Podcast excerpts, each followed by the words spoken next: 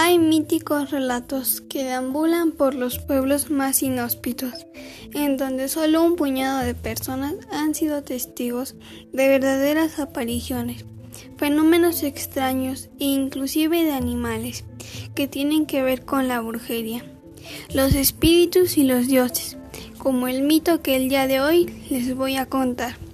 Los nahuales son seres de la mitología prehispánica, cuyo nombre significa alma de animal. Se dice que estos desconocidos animales en realidad son brujos que tienen la habilidad de transformarse en cualquier ser vivo como un perro, caballo, lobo, cerdo y coyote, teniendo así la